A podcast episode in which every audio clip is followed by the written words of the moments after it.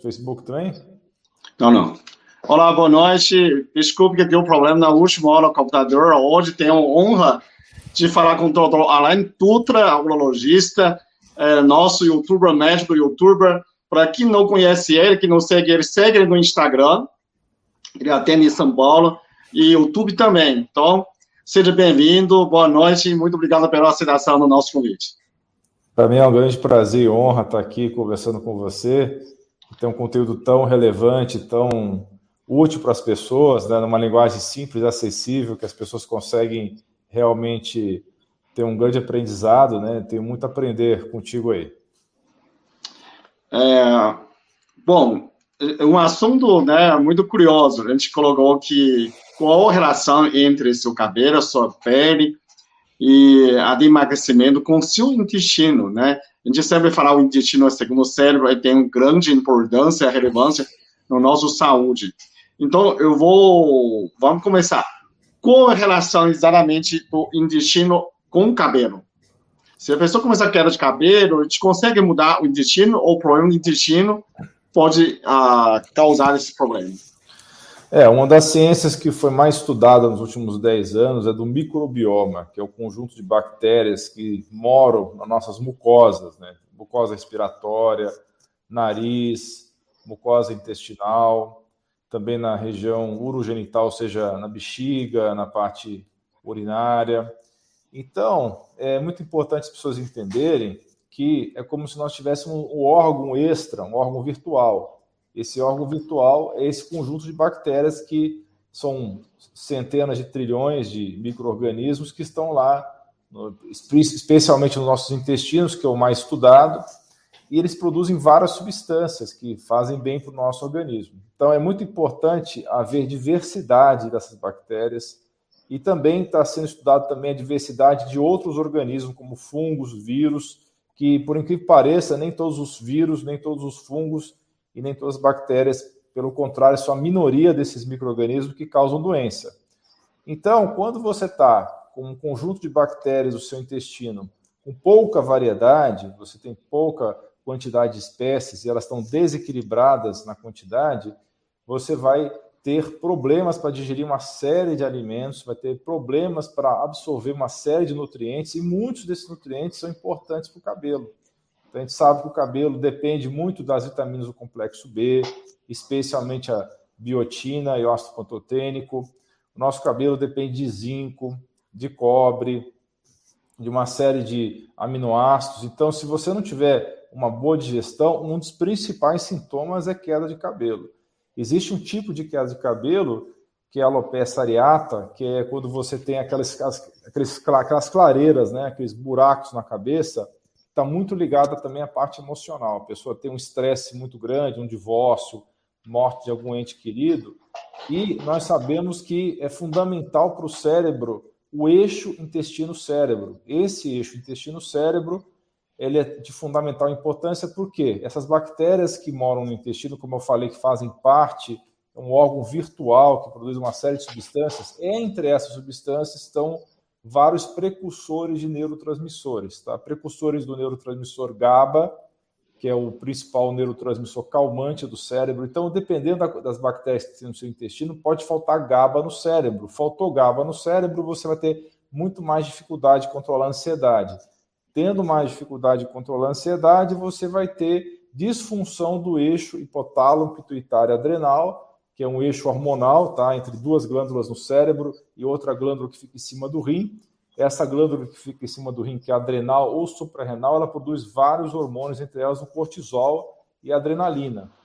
Então, quando você tem esse desequilíbrio do eixo HPA provocado pelo desequilíbrio do eixo intestino-cérebro, você vai ter essa tal de alopecia areata que eu expliquei, que é essa queda de cabelo localizada, essa clareira que abre um buraco na sua, na sua cabeleira aí.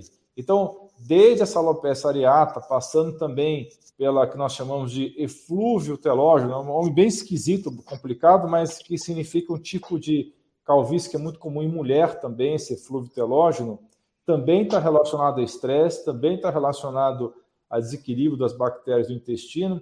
Então, é muito comum mulheres estressadas, com distúrbio do cortisol, e que estão com essa, esse desequilíbrio da flora intestinal, ter essa queda difusa de cabelo, que é esse eflúvio telógeno, e elas vão procurar o dermatologista. E hoje os dermatologistas que estão bem informados, como eu vi que você entrevistou recentemente a doutora Elisete Kaffer, né, que é lá de Campinas, Isso. que é uma excelente dermatologista, tricologista, que tem um conhecimento muito abrangente também das medicinas integrativas, né, da medicina quântica. Então, um bom dermatologista, um bom tricologista hoje sabe que é muito importante, além de você repor os nutrientes que essa pessoa precisa para o cabelo, que também é necessário ter esse equilíbrio dessa flora intestinal, desse conjunto de bactérias boas, desse microbioma, para que haja esse restabelecimento rápido, porque se você só dá os nutrientes, muitas vezes você não controla o estresse, não melhora essa flora intestinal, você vai ter resultados piores, muitas vezes vai voltar a cair o cabelo. Então é preciso ter essa visão holística, essa visão completa de tudo que pode estar afetando essa saúde.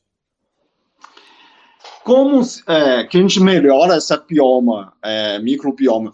O que situação que piora? Por exemplo, uma criança nasce, normalmente já tem essa bioma, como fosse uma floresta da Amazônia, né, dentro de nós. Agora, o que situação que precisa começa a cuidar disso e que gente começar a destruir é, ou perder essa microbioma? Isso que você falou é bem importante, porque a criança nasce. O que está acontecendo hoje? Cada vez mais comum criança nascer de parto cesariana, não, não nasce de parto normal. A primeira oportunidade que a criança tem de ter uma boa colonização, de ter uma boa variedade de bactérias boas, é o parto vaginal. E hoje é cada vez mais raro por questões de conveniência do médico que está fazendo o parto, por questões de preferência da, da mãe que não quer ter o parto vaginal. Então a criança já perde essa oportunidade de ser colonizada pelas bactérias da mãe, né, que são as, as bactérias boas, as bifidobacterium e os lactobacilos, e acaba sendo colonizado pelas bactérias do próprio hospital, né, que são bactérias totalmente diferentes, são bactérias gram-positivas, estafilococcus, etc. Então, essa criança já tem esse problema de nascença. Por isso que hoje em dia tem muito mais alergia nas crianças do que tinha há 40, 50 anos atrás. Hoje é muito mais comum doenças autoimunes, por conta desse desequilíbrio do sistema imune que ele é treinado pelas bactérias. Então, o sistema imune da criança, do bebê, é como se fosse um soldado que está começando a entrar no quartel. É um soldado que não conhece nada da vida militar, está ali aprendendo com o sargento como é que funciona o militarismo. Aí ele chega lá, o sargento, né, dessa, desses recrutas é essas bactérias boas, né, bifidobactéria, lactobacilo, que vão treinar esse recruta. Sem o treinamento do sargento, esse pessoal fica confuso lá, esses recrutas. Então eles vão ser mal treinados e esse pessoal, quando vai para a guerra, no caso, que quando vai defender você das invasões, eles vão ficar confusos e vão começar a atacar todo mundo. Ataca o, a pessoa boa, a, pessoa ruim. Então fica o sistema imune totalmente desregulado. Por isso que dá alergia. Por isso que coisas inofensivas né, que vêm do meio ambiente, é, como fragmentos de alimentos, como é, pólen, como poeira, coisas que o organismo devia ter tolerância, ele perde essa tolerância porque não houve esse treinamento na primeira fase da vida. Então, a segunda oportunidade desse bebê ter o treinamento, perdeu já essa oportunidade com parto que não foi parto vaginal, não foi parto normal. Agora, tem a amamentação. E o que está acontecendo também? As crianças cada vez menos amamentadas. Né? A, a mãe não consegue amamentar a criança nem três meses direito, já está colocando fórmula infantil. Então, no leite infantil, para você ter uma ideia, o segundo componente mais abundante do leite materno é um tipo de açúcar complexo que a finalidade desse açúcar é alimentar a bactéria. Isso é uma coisa que, quando eu descobri, eu fiquei super surpreso. Quer dizer, o segundo elemento do leite materno mais frequente não é para alimentar o bebê, é para alimentar as bactérias do bebê. Como, é, Como um prebiótico. É, é, um, é, é um prebiótico específico para para quem não sabe, prebiótico é uma comidinha das bactérias. Então, é um prebiótico para as bactérias do bebê que foram tomadas da mãe. Então, veja como o leite materno, além de ter é, imunoglobulinas, que são anticorpos que vêm da mãe, né, para defesa do bebê, é, especialmente esse primeiro leite, que é o colostro, tem também bactérias boas da mãe e tem ainda os constituintes para alimentar essas bactérias. Então, quando você não amamenta o bebê, esse bebê vai estar muito prejudicado, especialmente se ele nasceu de parte cesariana. Então, hoje, é, como é muito frequente as pessoas nascerem já com desbiose por conta da situação que nós estamos conversando aqui, é muito importante. Então, esses conceitos que nós estamos conversando, prebióticos, são as fibras. Você come vegetais, você come chicória, você come folhas, você come uma série de vegetais, que essa parte que você não consegue digerir, na verdade, ela vira alimento para a bactéria. Então, a fibra, você não tem enzima para digerir no intestino, mas as bactérias têm. Então, elas vão se alimentar dessas fibras. Que pode ser, se você for mandar fazer numa farmácia, por exemplo, ou comprar pronto, tem várias fibras aí que você pode ter ouvido falar, você que está acompanhando essa live, inulina, fruto-óligos-sacarídeos, entre outros é, elementos que você usa como alimento das bactérias. Então é muito importante você ter uma dieta super diversificada, com todas as cores do arco-íris, os vegetais têm as, as cores variadas, vermelho, laranja, amarelo, verde claro, verde escuro, roxo. Então essas cores, elas dão pistas de que são alimentos que têm nutrientes diferentes, têm fitoquímicos diferentes porque a cor dá uma pista de quais são esses fitoquímicos. Então, ter uma alimentação mais variada possível, de origem orgânica, porque os agrotóxicos defensivos agrícolas, eles atrapalham o nosso microbioma, eles causam problemas, eles matam algumas espécies de bactérias e fazem outras espécies não favoráveis crescerem. Então, tentar comer orgânico o máximo possível, lembrando que vários produtores eh, rurais, às vezes, não se vendem como orgânicos, eles são orgânicos e só que eles não conhecem o marketing, então eles não sabem se vender como orgânico. Então, procurar essas fontes de orgânicos, a maior variedade possível de vegetais, cortar os alimentos industrializados, processados e refinados, porque essas três classes, refinado, processado e industrializado, eles são alimentos que vão fazer proliferar também bactérias ruins.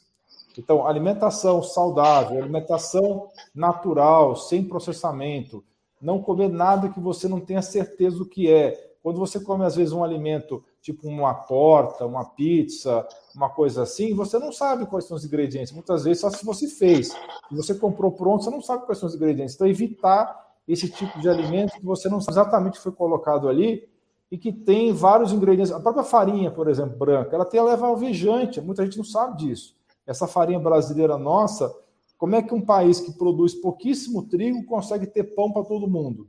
É, precisa importar esse trigo. Só que além de importar, tem que fazer render. Um dos jeitos de fazer render é pôr um monte de coisa química nesse trigo para que possa ter maior produtividade. Então tem alvejante, tem uma série de coisas no trigo, uma série de impurezas, né? Além do problema do próprio trigo ter vindo de uma plantação que levou glifosato, que é um agrotóxico extremamente problemático hoje em dia e que também leva à desbiose, que é esse desequilíbrio dessas bactérias intestinais.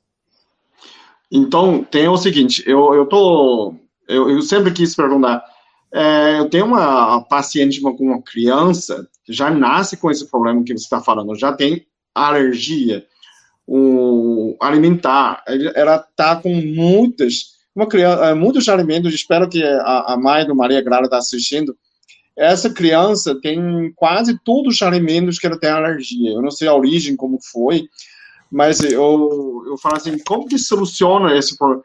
A criança pode suplementar esses uh, probióticos que a gente tem no farmácia, no mercado, tem bastante, tem 20B, Simioflora, que a gente conhece, tem aquela leiba, tem bastante, ou pode fazer uma manipulação de vários sebos também, né? Agora, é, a criança pode suplementar nessas uh, probiótico e outra. É, pelo que se falou, se tivesse um banco de leite materno, de, né, de, de humano, se tivesse, será que esse banco de leite pode trazer para essa criança, junto com o probiótico, é, sanar nessa alergia? Porque tem uma alergia exagerada, quase todos os alimentos que ela come tem alergia, são poucas que sobram é, inhame, pitaia, são poucos, só que não dá a, a, nutrição. Qualquer gordura tem alergia, a criança começa a ter convulsão, então é muito magra, é muito desnutrida. Então a gente ficar no, numa situação tão difícil, você compra até o industrializado, uh, os bolzinhos oncológicos para paciente, que, tipo no trem, uh, dessas, mas também como sofre industrialização, a criança é muito sensível. Então, a gente pode suplementar, tipo, probiótico para essa criança e pode. o banco materno, o leite de materno, Sim, sem dúvida. Hoje o probiótico ele tem já um uso clínico já há muitos anos. A gente tem uma segurança já.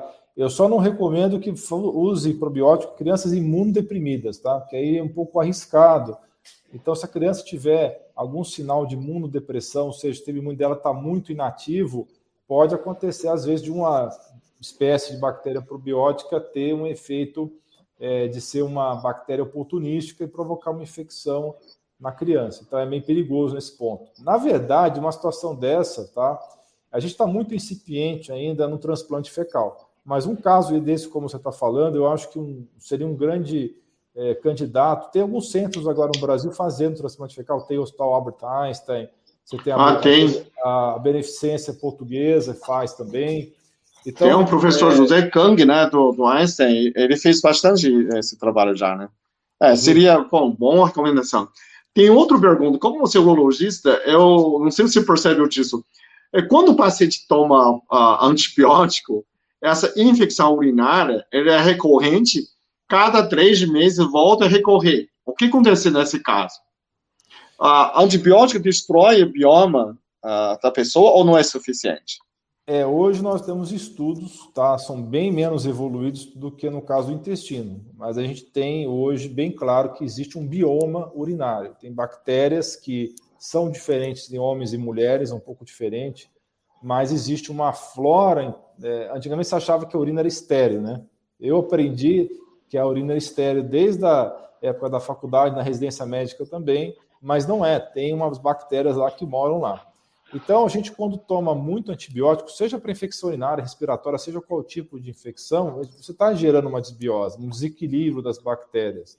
Então, não é uma boa solução você ficar dando antibiótico o tempo todo para quem tem infecção urinária, a não ser, obviamente, situações que você percebe que essa bactéria subiu, já não é uma infecção do trato urinário inferior, já subiu para o trato superior. O que, que é isso? Pegou rim, aí não tem jeito, tem que dar antibiótico, porque é muito perigoso, pode é, desenvolver uma infecção generalizada, né, que os médicos chamam de septicemia, mas, na grande maioria das vezes, na minha experiência, essas infecções são cistites, ou seja, são infecções restritas à bexiga. E não é obrigatório, imagine só, antes do, do Fleming, né, antes da Segunda Guerra Mundial, as mulheres tinham cistites e sobreviviam, né? Na verdade, não é que você tem que toda cistite é obrigatório. Hoje o médico ficou com essa ideia na cabeça que toda cistite tem que tratar com antibiótico. Não, não é uma regra que tem que ser seguida 100% das vezes. Mesmo porque eu tenho uma paciente idosa que eu acompanho já há uns seis anos, e essa, essa senhora ela está muito bem obrigada hoje em dia, com várias medidas gerais de saúde que nós estamos implementando, mas ela não consegue esterilizar a urina todo exame de urina que ela faz, já há anos, tá? Sempre dá uma bactéria diferente. Então, se a opção fosse dar antibiótico para ela toda vez que você fizesse uma cultura de urina e viesse uma bactéria, ela estaria hoje totalmente é, depletada, porque é, os antibióticos, nós sabemos, eles não são inócuos, eles têm efeitos colaterais. Então, você fica dando antibiótico, antibiótico, antibiótico, antibiótico, você pode causar uma plasia de medula, a medula da, da pessoa não funciona mais, você pode causar uma série de distúrbios aí. Então a gente tem que ter bom senso. Existem pessoas que, por exemplo, são colonizadas, que é diferente que está com infecção. O que quer dizer isso? Tem bactéria, você faz cultura, aparece bactéria lá na cultura, só que essa bactéria não está fazendo nada, ela está só lá, né, digamos assim, de bobeira, né, falando um linguagem bem simples assim.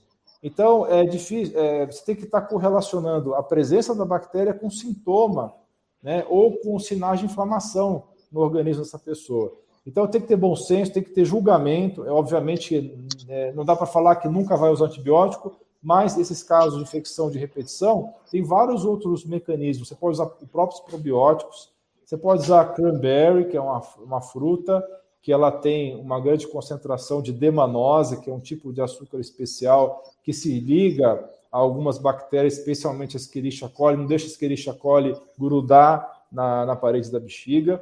E a demanose é, é tanto quanto cara você manipular no Brasil, mas você pode comprar a demanose também de, é, separada, já purificada do exterior. E tem outras estratégias, tem imunoterapias, né? Que você pode fazer, tanto via oral quanto através de injeção, que são tipo de terapias é, para você fortalecer o sistema imune para que você não fique pegando infecções urinárias. Tem alguns antiparasitários, por exemplo, como levamisol, que tem um efeito positivo no sistema imune para a pessoa não ter infecção de repetição. Vitamina C em altas doses, o ácido ascóbico na urina, quando se concentra, ele inibe o crescimento de bactérias. Então, tem várias estratégias que dá para fazer para essa pessoa que tem infecção ou colonização de repetição. Como é, a gente sabe como melhorar essa microbioma, vamos supor, ah, eu tomei antibiótico para infecção urinária, melhorou e logo seguida eu preciso refazer uh, essa microbioma, né, o intestinal. Existe alguma maneira também para urinária, tipo, canal urinário também tem problema.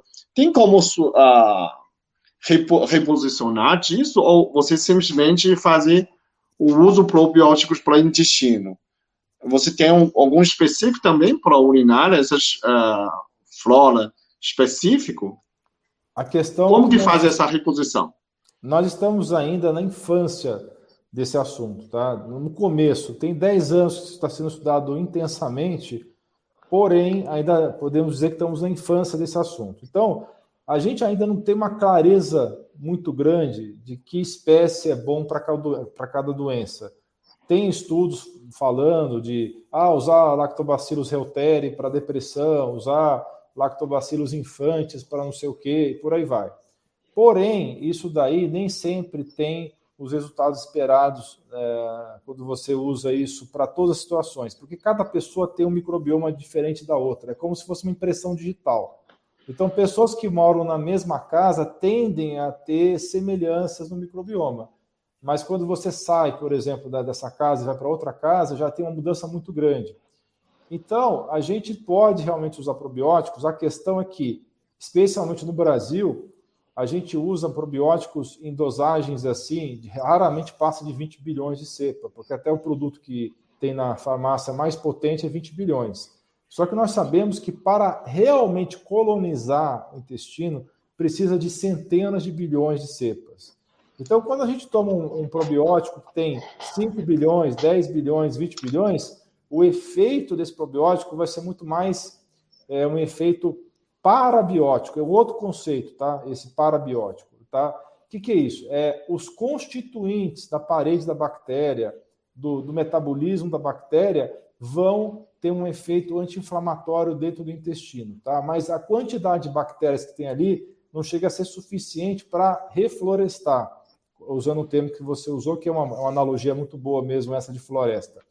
Então, muitas vezes você usa o probiótico, ele vai ter um efeito positivo no seu corpo, modular o seu sistema imune, ensinar o sistema imune a lidar melhor com as, os desafios, porém não é o suficiente para reflorestar. Porque no exterior nós sabemos, nós temos aí produtos com 200 bilhões de bactérias, até mais. Então, esses aí, eu poderia dizer grosseiramente que acima de 100 bilhões de bactérias você está realmente reflorestando. Ah, menos do que isso, pode ser que às vezes refloreste, mas na maioria das vezes você está tendo é, o efeito positivo sem um reflorestamento. Então, para reflorestar mesmo, o que vai fazer diferença é dieta. Dieta, né, modulado pela atividade física, modulado pelo sono adequado e modulado pelo gerenciamento do estresse. Então, isso tudo é importante, porque se você está muito estressado, do mesmo jeito que o eixo intestino-cérebro é uma mão de via dupla. Se o seu cérebro está ruim, ele tem, já tem estudos mostrando que o seu cérebro ruim vai modular também o microbioma. Então, é uma mão de via dupla. Então, é preciso que a pessoa tenha bons hábitos de vida, é, os quatro pilares principais, né, que é a alimentação saudável, atividade física, modulação do estresse e gerenciamento do sono. E aí também o quinto pilar, que seria a vida social, a vida espiritual da pessoa. Então, isso tudo tem que estar bem é, coordenado para que a pessoa possa, é, com alimentação adequada, ela reflorestar. Tá? Não que o, o probiótico não vai ser, vai ser adequado, não vai ajudar, mas a gente sabe que no Brasil, pelo menos a maior parte das pessoas não tem acesso aos probióticos de alta potência. Então, o probiótico vai ter o seu papel, mas mais importante ainda é a alimentação adequada. E a gente ainda não tem dados suficientes, por exemplo, respondendo a sua pergunta do microbioma urinário, a gente não tem dados suficientes ainda para saber qual é a combinação exata de cepas que vai ser adequada para é, reposicionar esse microbioma urinário para que essa pessoa não tenha mais infecção de repetição. O mesmo que é, o probiótico, se você não reposicionar, tipo, se você não toma probiótico, mesmo com uh, essas quatro pilares alimentação saudável, exercício, uh, estilo de vida, uh, onde a gente adquire essas espécies diferentes? São os milhões de espécies, né? É, alguns trilhões de bactérias, pelo convívio no, no ambiente. Também. É, isso tem. Você não precisa suplementar nessa situação. Não, é, não, o probiótico ele vai ser muito útil, sim, tá? Muito útil. É, okay. é, mas é como eu falei, na grande maioria das vezes mais pelo efeito parabiótico que esse efeito modulador do sistema imune, porque a, a ref, o reflorestamento é mais difícil de acontecer é, pelas questões que eu falei, porque são, como você falou, são trilhões e trilhões de bactérias, né? É, se você comparar 100 trilhões de bactérias com 2 bilhões, é, são números é bem... pouquíssimo. É, então, os estudos mostram que é, é mais o, o, o, transplante fecal que vai fazer esse efeito mais intenso do que o uso. De... Nesse caso, né? Ficou é. muito mais eficiente. Tem uma pessoa que perguntou, eu coloquei aqui no, no, no tela para a gente ver, é, Eliana Mola, é, o que é disbiose? É, no início você já falou, mas a pessoa está chegando agora, é, talvez não entende, que se consegue é, descrever para essa pessoa como, como mais alguns sintomas para a pessoa perceber que essa situação você está, né? O que é disbiose? Mas como que eu vou saber? E essa situação você provavelmente está disbiose. É, o termo disbiose é um termo bem amplo, bem genérico. Significa o quê? Você está com as bactérias bagunçadas. Vamos falar assim que é bem simples de entender. Bactéria bagunçada no intestino, tá? Vamos fazer uma analogia aqui para ficar bem simples, tá? Imagina que você está fazendo uma comemoração na sua casa e com a sua família inteira lá, tem 50 é, pessoas na sua casa, está todo mundo harmonioso, todo mundo confraternizando, as pessoas se ajudando, uma responsável por limpar os pratos, outra responsável por limpar as mesas, outra pessoa responsável por servir os convidados, por aí vai. Aí, isso aí seria um, um microbioma harmonioso, tá? Seria esse conjunto de bactérias, no caso, nós estamos fazendo analogia com pessoas, né? Como você, contrário simbiose, seria desbiose, seria o, o, contrário de simbiose? Mais ou menos, é, mais ou menos. Mais ou menos. É, é, seria um, é, aí vamos dizer que nessa festa aí veio os penetras, né? Entrou aí 20 pessoas penetras nessa festa e é, é todo mundo meio alterado, beberam, estão meio drogados, e começa a bagunçar tudo, quebra tudo dentro da casa, começa a, a, a incomodar os, os, convidados, não é verdade? Começa a gerar um tumulto naquela casa. Esse tumulto é a desbiose. É, as pessoas que entraram nesse ambiente e começaram a bagunçar tudo são as bactérias ruins. Então, a desbiose é um desequilíbrio das bactérias no intestino, tanto em quantidade, tá? É, tá desequilíbrio em números, quanto a posicionamento. Muitas vezes a bactéria que está no intestino grosso vai morar no intestino delgado, coisa que não deveria acontecer. Aí gera um tipo de desbiose que chama SIBO, mas aí não vou entrar nem nesse detalhe para não confundir muito. Mas enfim, eu acho que deu para entender. É quando tem um desequilíbrio das bactérias no intestino gerando um desequilíbrio na saúde da pessoa. Com relação nessa saúde do intestino, microbioma com a pele. Você pode dar algum exemplo, pessoa assim, minha pele ficou assim, assim, assar, você já percebe que falta de, de bioma, microbioma. Tem uma doença de pele muito frequente que é totalmente relacionada ao intestino, tá? É, ela se chama. Então, antes de falar essa doença, eu vou falar da acne, tá? Ah, a espinha, tá? O adolescente, né? Como nós sabemos, tem um grande problema frequentemente de acne. Tem relação a questões hormonais, mas até nessa parte hormonal, as bactérias entram nisso daí. Hoje tem estudos mostrando que o estrogênio feminino ele é modulado com bactérias intestinais. Então, é, a quantidade de estrogênio no corpo feminino também tem a ver com as bactérias. Então, se você tiver com uma bagunça intestinal de bactérias lá, essa mulher vai ter um desequilíbrio no estrogênio. Ela pode ter tipos de estrogênio mais inflamatórios, porque estrogênio é uma, um hormônio problemático, porque é como se fosse três irmãs, né?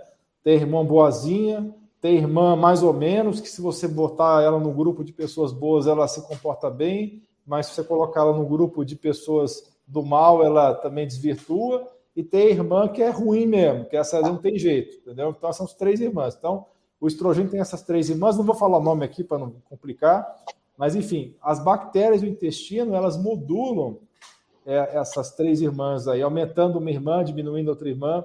Então, tem a ver até com isso. Então, e o acne, é, quando você cuida do intestino, hoje as pessoas conhecem que é tratamento com aquela medicação que é derivada da vitamina A, do ácido retinóico, é o Rocutan, e esse remédio ele é muito eficiente para acne, só que ele é muito pesado no organismo, ele, ele pode dar problema no fígado, pode dar problema no coração. Então, hoje, um jeito muito mais suave de se tratar acne é reequilibrando as bactérias do intestino, porque a acne tem tudo a ver com essas bactérias. E tem uma outra doença autoimune da pele, tá, que atinge muito é, as pessoas, é, é muito, é chama rosácea, tá? Ela pega especialmente a região do nariz, fica vermelho, ou aqui hum, próximo olhos, né? tal. É, lembra um pouco, às vezes, lupus, né? Pode confundir, às vezes, com lupus, que é uma outra doença autoimune. Então, a rosácea é uma doença extremamente ligada à, à, à saúde intestinal. Então, se você está com bagunça intestinal das bactérias, é muito mais frequente você desenvolver esse problema. Então, você é, arrumando a casa, arrumando essas bactérias, muitas vezes você consegue regredir totalmente a rosácea. Então, existe uma relação direta. Muita gente tem problema de pele, ah, pode ser também aquela chamada dermatite atópica, né, que é aquela sensibilidade que a pele tem a várias substâncias químicas, tem a ver também com o microbioma intestinal, com a bagunça das bactérias. Quando você arruma a bagunça, também melhora essa situação. Então, tem várias doenças de pele que são ocasionadas pelo desequilíbrio das bactérias. É, eu vejo que muita gente é, não tive acne, não tive é, espinhas, né, quando era adolescente, começa a ter depois adulto, né, fase adulto, começa e aí começa a arrumar a flora intestinal, né, começar a melhorar nesse sentido. Bom, eu vou perguntar mais uma pergunta que a gente seguiu no título. A gente depois vai perguntar, pega perguntas do, dos, dos pessoas que assistem o, o, o nosso live. Bom, ah, existe essa relação de é, boa saúde intestinal com emagrecimento? É mito ou é verdade? Não é mito. É, existe um experimento clássico agora é, na verdade, deixa eu deixar uma coisa muito clara. Tem pessoas vendendo produtos aí, eu não tenho nada a ver com, com esses produtos. É, eu quero deixar claro que emagrecimento é uma coisa totalmente ligada ao estilo de vida. Então, você não pode dissociar o emagrecimento de mudanças profundas no estilo de vida. Não tem jeito. Então, as pessoas querem buscar uma solução para o emagrecimento. Não tem uma solução só. Nós vamos comentar aqui sobre a saúde intestinal, tem tudo a ver com isso mas também não existe um produto milagroso que você tome e que aquilo ali vai resolver sozinho se você não fizer o dever de casa. Então não adianta você procurar uma, um produto que vai fazer uma revolução no seu microbioma para emagrecer se você não fizer o dever de casa, tá? Não quer dizer que esse produto possa ajudar, pode ajudar sim, ele pode ajudar, só que sozinho não vai resolver também. Então, não é mito, porque existe um experimento que foi feito com ratinhos, é muito é, já é um experimento clássico, que foi o seguinte: pegaram um ratinho gordo e que comia lá uma ração específica e pegaram é, esse, esse rato nasceu sem as bactérias do intestino. Ele um rato que eles chamam germ free, quer dizer, sem bactérias. E aí pegaram a, o material o microbioma intestinal de um outro rato magro, esse sim que tinha as bactérias desde nascença, não teve essa característica de nascer sem as bactérias e transplantaram, fizeram um transplante fecal no outro ratinho gordo e o, e o ratinho gordo ficou magro, tá? E fizeram o contrário também e a mesma situação, o ratinho que era magro ficou gordo. Então, existe sim um papel importante. Nós sabemos que até 10% de toda a energia que o nosso corpo utiliza vem de bactérias do intestino. Então, além das bactérias do intestino ter a função de defesa do nosso organismo, eu estou falando das bactérias boas, né, do microbioma, ter função de digerir vários alimentos, ter função de produzir várias vitaminas, especialmente vitamina K2, vitaminas do complexo B, tem funções também de fazer o detox de várias substâncias químicas que vêm do meio ambiente, tem função neuromoduladora, de produzir neurotransmissores, várias outras funções, não vou ficar aqui ó, aborrecendo as pessoas com todas as funções que tem. Porém, é, se você tiver uma dieta rica em carboidrato refinado, em açúcar, em alimentos industrializados, você vai favorecer essas bactérias que vão te engordar. E se você tiver uma dieta rica em vegetais, bem é, diversificado e que tem baixa quantidade de fécula, ou seja, um vegetais cresce acima do solo, é, com variedade fitoquímica, você vai ter uma, um microbioma mais para magro. Então, é, com certeza não é mito. Existe hoje combinações de probióticos que você pode fazer que ajudam no emagrecimento. É mais uma estratégia que nós temos, além de várias outras estratégias, são dezenas de estratégias que você pode estar atuando para o emagrecimento e novamente esclarecendo nas pessoas. Não é pegar uma, uma cápsula de probiótico, tomar, está tudo resolvido.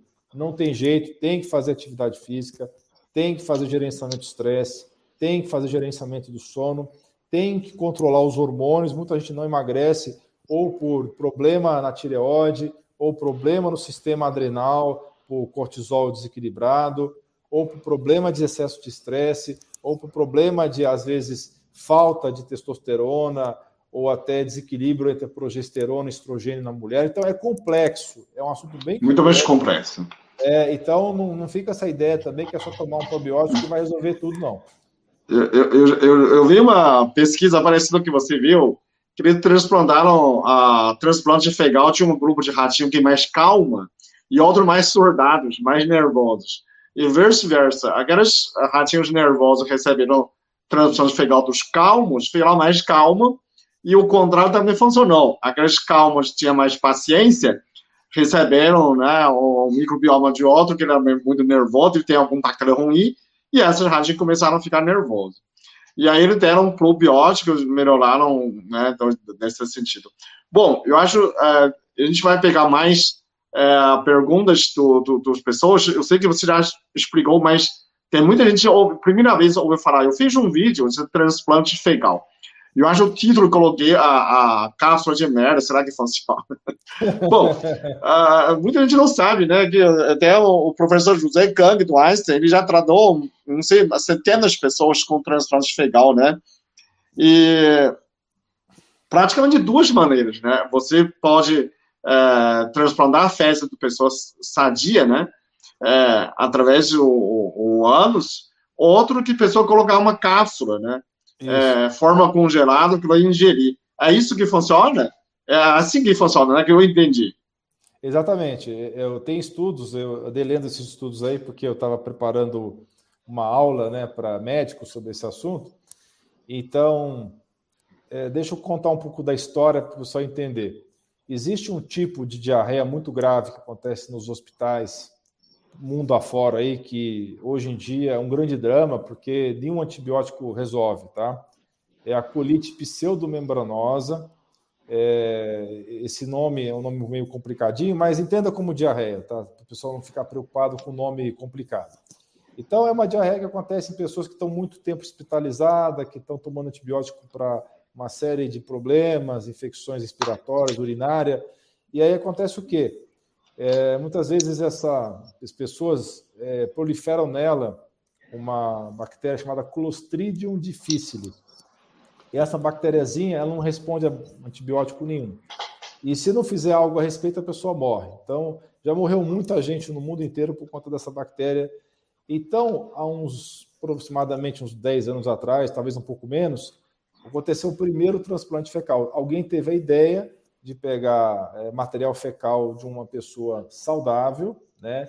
Hoje existem protocolos muito rigorosos, caríssimos, inclusive, porque você tem que fazer um monte de teste nessas fezes para saber se não, tem bactéria ruim lá, porque imagina o problema legal de você pegar um material fecal de uma pessoa e ter uma doença lá e você transferir essa doença para uma pessoa que está doente. Né? Então tem todo um protocolo muito rigoroso para é, ver se essas fezes estão adequadas. E aí tem, como você falou, tem dois jeitos de fazer. O jeito mais comum é você fazer uma colonoscopia, que é o que, que é? É passar aquele aparelho por dentro do ânus que vai subindo pelo intestino grosso, né? E você pode depositar esse material fecal do doador saudável, né, esse cocô. Estou falando material fecal, mas é cocô, tá? É literalmente cocô. Você colocar isso ou é, na parte aqui do, do seco, né, na parte final do intestino grosso, mas é mais eficiente quando você consegue trazer o aparelho lá para o começo do intestino grosso, o colo ascendente. Quando você coloca lá no colo ascendente, a taxa de sucesso é altíssima, por volta de 95% de, de resolução dessa, dessa doença. Aí, como o pessoal ficou super animado, porque é uma doença que era gravíssima, que matava a maioria das pessoas, começou a ter 95% de sucesso com transplante fecal, eles começaram a testar de outros jeitos. Um dos jeitos que testaram foi com cápsulas, né? O americano faz um trocadilho engraçado, porque em, inglês é, fezes é crap, né? Então eles chamam de capsule, né? De cápsula, né? Capsule. Então eles usam cápsula de material fecal e a pessoa engole. Então, tem estudo, por exemplo, com autismo. Né? Eles começaram a testar esse tratamento para outras doenças. Tem um estudo muito interessante, é, que foi chinês, inclusive, se eu não me engano. Esse estudo eles, eles fizeram é, crianças autistas, deram cápsulas para essas crianças autistas e 50% dessas crianças melhorou. Quer dizer, uma doença que é considerado incurável teve 50% de resposta com esse tratamento. E já foi feito vários protocolo de pesquisa para a doença de Crohn teve um resultado muito bom, que é uma doença autoimune do intestino. Teve protocolo de pesquisa para depressão, para Alzheimer também. É, isso está no começo ainda, está no começo ainda, mas realmente, apesar de ser uma coisa aparentemente nojenta, tem um potencial muito grande de resolver uma série de problemas de saúde. O problema é que ainda é caro, ainda é complicado fazer transplante fecal. Né? Então, isso precisa ainda simplificar e baratear esse processo. Então, a pessoa está perguntando o que especialista devemos procurar. É, gastrointestinal, né? O gastroenterologista. É, buscar um gastroenterologista ou é, um proctologista que faça. É, é, mas, na verdade, hoje, qualquer médico que trabalha com medicina funcional, de estilo de vida, que tem esse conhecimento, hoje consegue ajudar as pessoas com probióticos, né? Não precisa ser um especialista A, B ou C que vai. É, mas digamos assim que se for um gastro ou um proctologista que tem esse conhecimento mais abrangente, esse conhecimento de medicina funcional, melhor ainda, né? Com certeza. Então, pessoal, eu acho. Vou deixar você responder essa pergunta. Eu acho que eu fiz, não sei se eu fiz um vídeo, eu acho que eu fiz um vídeo da urinária, cor da urina, acho que tem, tem feito de cor de festas, né? Só que é, eu não sei se saudou esse vídeo. Qual a cor do, do cocô saudável? Acho que já tem feito, provavelmente. É. Olha, na verdade, a cor é marrom, né? É o marrom mais para escuro. Porém, mais importante do que a cor é a consistência. Tem uma escala de saúde intestinal, com certeza você conhece, que é a escala de Bristol, né? Que o ideal é o número 4 lá. Né? Agora, eu tenho até eu tenho até a imagem aqui da escala de Bristol, não sei se dá para depois mostrar para o pessoal, mas enfim, se a gente não conseguir mostrar aqui. Você consegue pode... compartilhar o, a tela? Eu, eu... Ah, é, parece que para mim, eu não tinha visto. Eu, vou compartilhar a tela aqui, deixa eu mostrar para o pessoal. É, eu, eu acho que para mim. Tô com o celular, tá difícil. Eu vou conseguir mostrar assim, deixa eu só achar essa imagem aqui no meu computador. É... Acho que é mais fácil olhar na internet é, e eu, eu partilhar aqui a, a, a, aba. Aqui, achei. Peraí. Só vou é, primeiro colocar a imagem. Está aqui, apareceu. Deixa eu só. Pronto, deixa eu agora eu vou dividir a tela.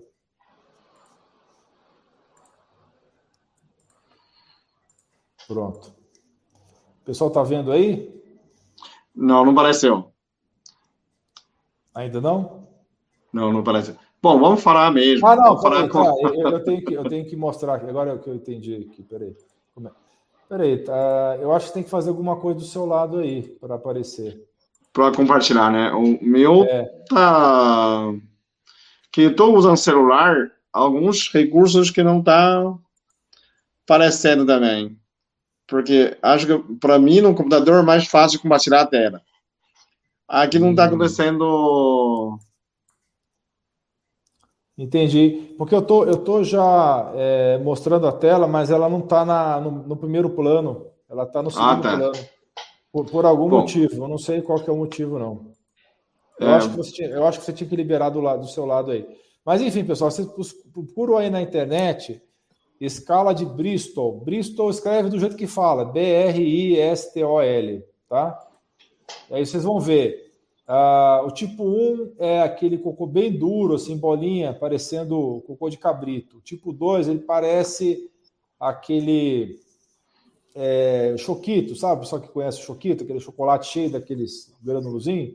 O tipo 2 parece o choquito. O tipo 3, ele já parece um sabugo de milho. O tipo 4 parece uma salsicha, é, é aquela fezes bem lisa e consistência nem mole nem dura. Esse é o ideal, tipo 4. O tipo 5 já é aquelas bolotas moles e o tipo 6 e 7 já é fezes semilíquidas e líquidas, tá? Então vocês procuram a escala de Bristol, vocês vão achar no Google facilmente isso daí. Então o ideal é o tipo 4, tá?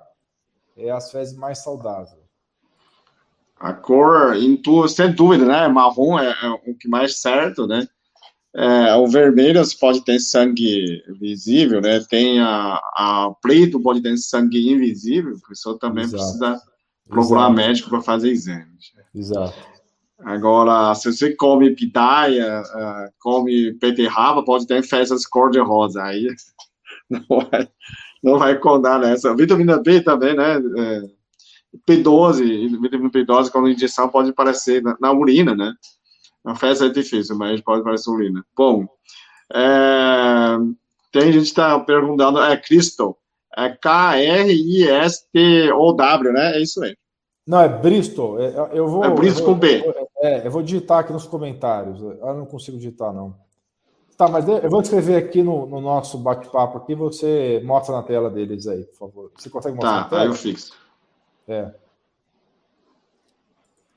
É Bristol, B-R-I, B de bola, R de rato, I de igreja, S de sapo, T de tatu, O, L, Bristol. Igual aquela ah, cidade tem, lá da Inglaterra. Tem isso aqui, ó. A, aí, ela escreveu a, aí. Ela escreveu a Vivian colocar isso aqui. É. É isso? É, é, isso aí. É isso aí. Isso aí. Tem, tem várias pessoas que colocou, não parece é. ser, mas é isso aí, é isso aí. Muito bom.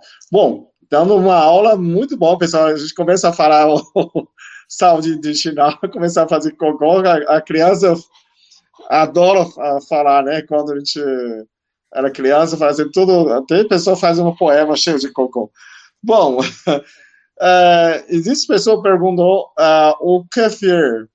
É, o, eu usava o kefir é, quando, uns 20 anos atrás, usei muito tempo o kefir de água pessoal está perguntando, o kefir mantém a simbiose, quer dizer, ajuda, né?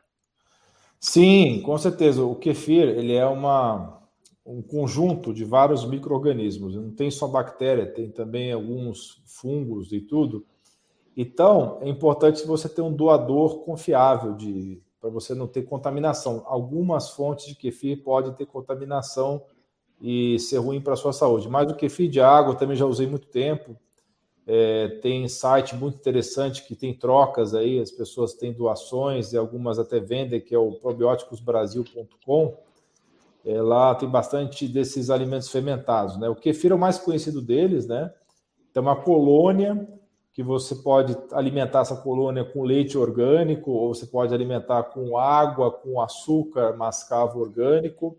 Tem também kefir de leite de coco, tem kefir de água de coco, tem outros produtos fermentados, como é o caso do natto, que é da culinária japonesa, que é mais conhecido para quem é de origem japonesa. Tem o miso, também japonês. É, tem o kimchi, de origem coreana. Você tem o kombucha, também, que é chá fermentado. Você tem também é, o próprio repolho fermentado, né, que é da culinária alemã, né, o chucrute, e vários, é, e vários, vegetais que você pode utilizar é, fermentados. Né? Tem vários vegetais que você pode fermentar, que são bem interessantes também. O picles fermentado, orgânico, é muito bom. O próprio mel orgânico é um produto fermentado. O vinagre de maçã também é um produto fermentado. Então, você tem várias opções interessantes aí para a saúde intestinal. Né? E é interessante você ficar fazendo revezamento. Uma época usar o kefir, outra, outra época usar o kombucha e, e ficar fazendo esses revezamentos aí para é, aumentar mais ainda a sua é, diversidade de bactérias no intestino. Né? Tem, tem uma pessoa, já existe essa. É, deixa eu ver. O Lala Cândida perguntou: nos exames de fezes é possível detectar essas bactérias ruins? Hoje já tem uma análise né, de microbiomas que você tem quantas bactérias boas ou ruins com a, a quantidade, a espécie, né, consegue fazer essa não sei como que chama essa, é, para é, estudo de microbioma mesmo, é, estudo de microbioma. microbioma. os traços, né, quando é. é. bactérias boas que você tem, né, ou, ou que espécie que você tem, se tem quantidade suficiente, né, tem essas pessoas que perguntou, eu acho bem não faz, né, esse laxante se fazer mal. Laxante, é... ah, pode, pode responder, eu acho que você quer responder, né, pode responder. Pode responder você.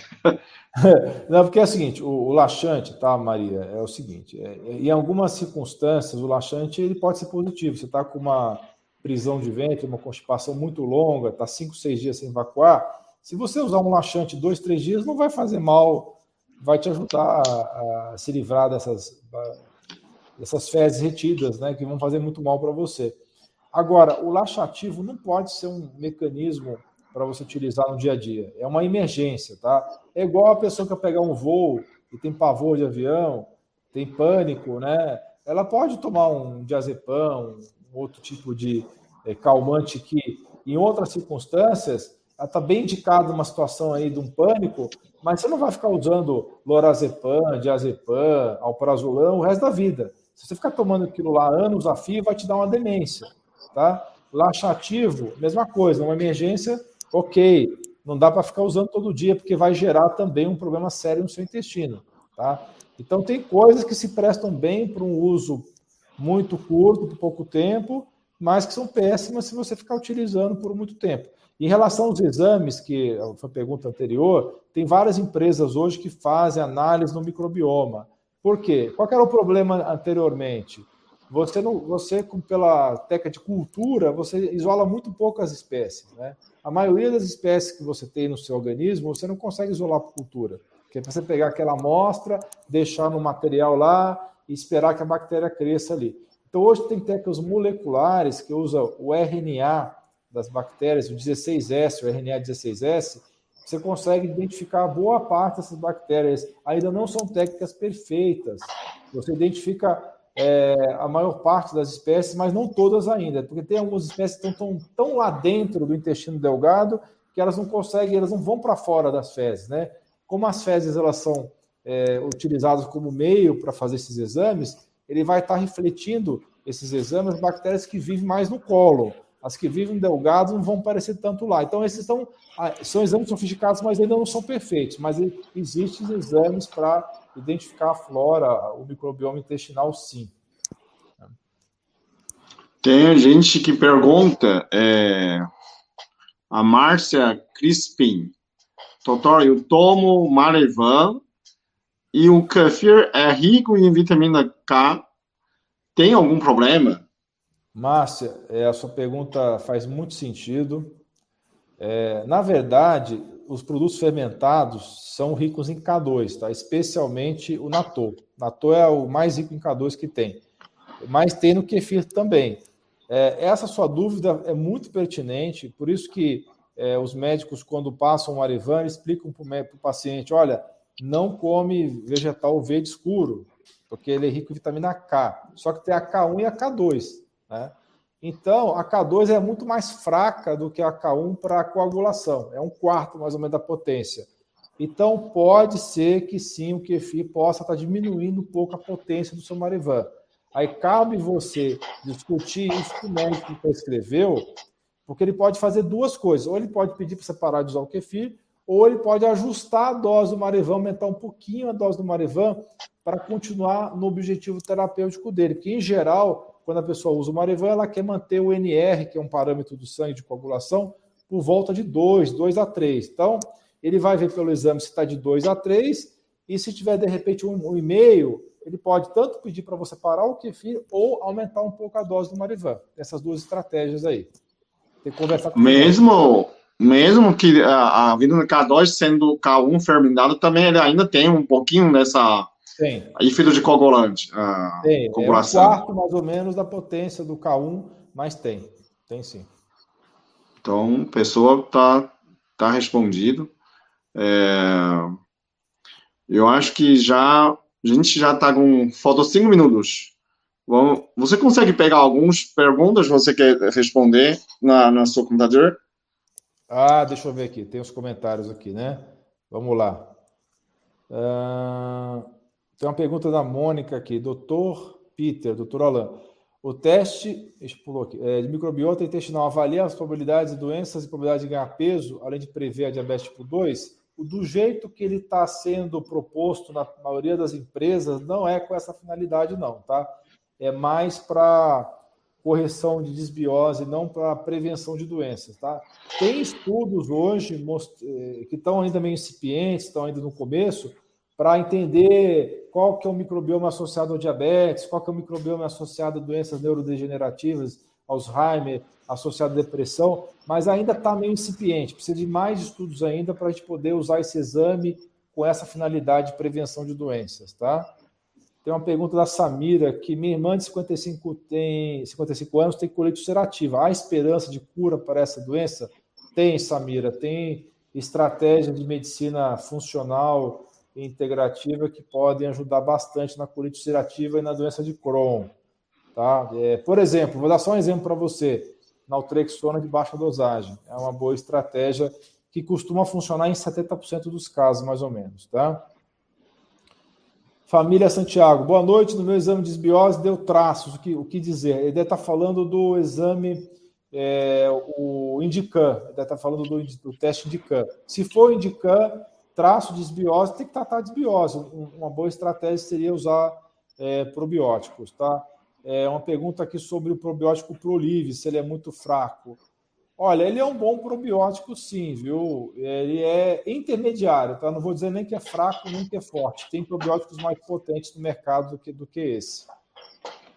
Você consegue é... falar alguns é, no nosso mercado, nosso atual?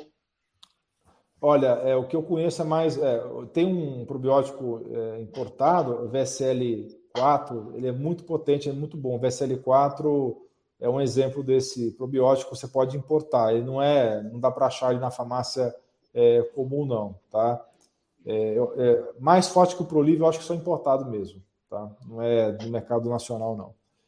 O é, que mais aqui?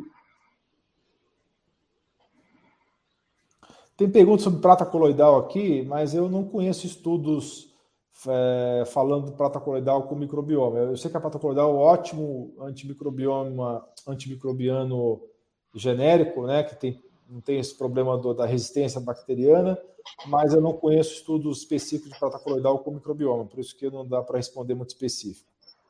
Uh, vamos lá. Benedita, emagreci, mas meu intestino é preguiçoso. O que pode ser? Quando a gente emagrece, a gordura do fígado também diminui? Sim, Benedita. Quando você emagrece, inclusive, antes de você perder gordura da região ali da pele, você começa a perder a gordura do fígado. Tem gente, por exemplo, que demora uns três meses para começar a emagrecer, porque tem muita gordura no fígado, ela começa a queimar primeiro, antes de você queimar o resto da gordura. E o intestino é muito importante você resolver essa constipação que você tem, porque resolvendo a constipação você vai ajudar no processo de emagrecimento, tá? Então, os probióticos vão ter um papel importante nisso daí. Fátima está perguntando: deficiência de B12 causa danos ao intestino? Fátima, deficiência de B12 causa danos no corpo inteiro, porque é uma vitamina muito importante no processo de geração de energia, na saúde dos neurônios. E também exatamente como o intestino, muita gente não sabe disso, mas o intestino é o segundo órgão do organismo em número de neurônios. Né? O sistema neuroentérico só pede número de neurônios para o sistema, para o cérebro.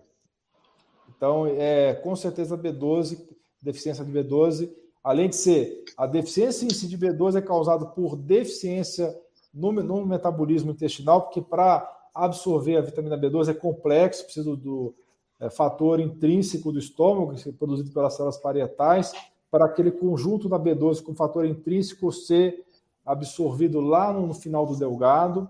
Então é complexo esse processo e a desbiose intestinal atrapalha a absorção de B12. Então é uma, é uma via de mão dupla. A deficiência de B12 atrapalha o intestino e o intestino doente atrapalha a absorção de B12. Muito bom, muito bom. Bom, tá bom, né? A gente já chegou no, no fim, já, né? Coisa boa que passa muito rápido, já chegou uma hora. É, aqui eu agradeço muito pela sua participação no nosso live. É, agradeço por você, por nossos públicos, né? É, é uma aula muito boa. A pessoa precisa uh, rever alguns conceitos, se quiser, pode. Esse vídeo vai estar no meu canal. É, então, uh, muito obrigado. Espero mais outro, outros oportunidades de discutir outros assuntos Agradeço a pessoa que acompanhou nós até agora. É, todo mundo, boa noite. Que fique com Deus. Igualmente, eu agradeço muito o convite. Foi um prazer estar com você e com a sua audiência aí de pessoas aí bem bacanas aí. Grande abraço a todos. Boa noite, pessoal. Tchau, tchau. É... Encerrar.